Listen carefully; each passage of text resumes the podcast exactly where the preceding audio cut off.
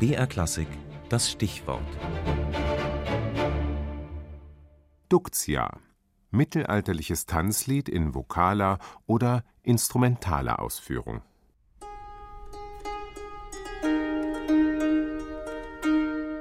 Die Duktia ist eine mittelalterliche Lexikonleiche. Der Begriff taucht nämlich erstens in nur einem einzigen Traktat auf und es ist zweitens keine einzige praktische Quelle bekannt, die Duktia als Titel für ein Musikstück auch tatsächlich verwendet. Eigentlich ist Duktia also ein Wort für eine Sache, die es gar nicht gibt.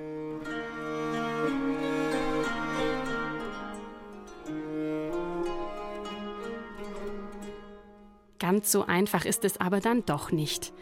Duktia mag ein Wort sein für eine Sache, die es nicht gibt, aber wohl einmal gegeben hat. Aber von Anfang an. Um 1300 beschreibt der Musikgelehrte Johannes de Crocheo in seinem Traktat Ars Musicae die verschiedenen Arten von Musik. So detailliert wie kein anderer geht er dabei auf die weltliche Musik ein, die er als Musica vulgaris bezeichnet. Eben dieses Kapitel führt neben der Estampie, dem Rondellus und der Nota einen Tanz auf, der außer bei Crocheo nirgends überliefert wird, die Duktia.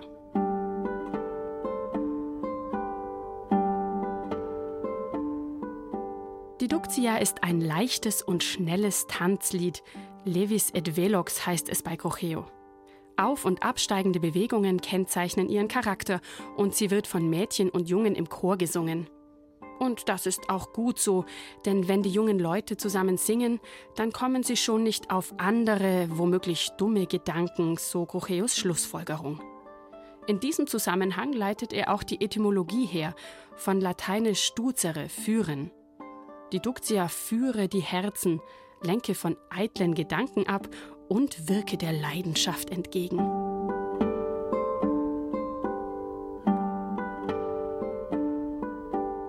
Eine refrainartige Struktur mit jeweils zwei Halbstrophen ist Crocheo zufolge für die Duktia typisch.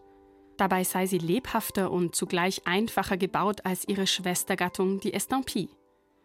In der freien Wildbahn sei sie sowohl vokal als auch instrumental anzutreffen. Und genau da liegt das Problem.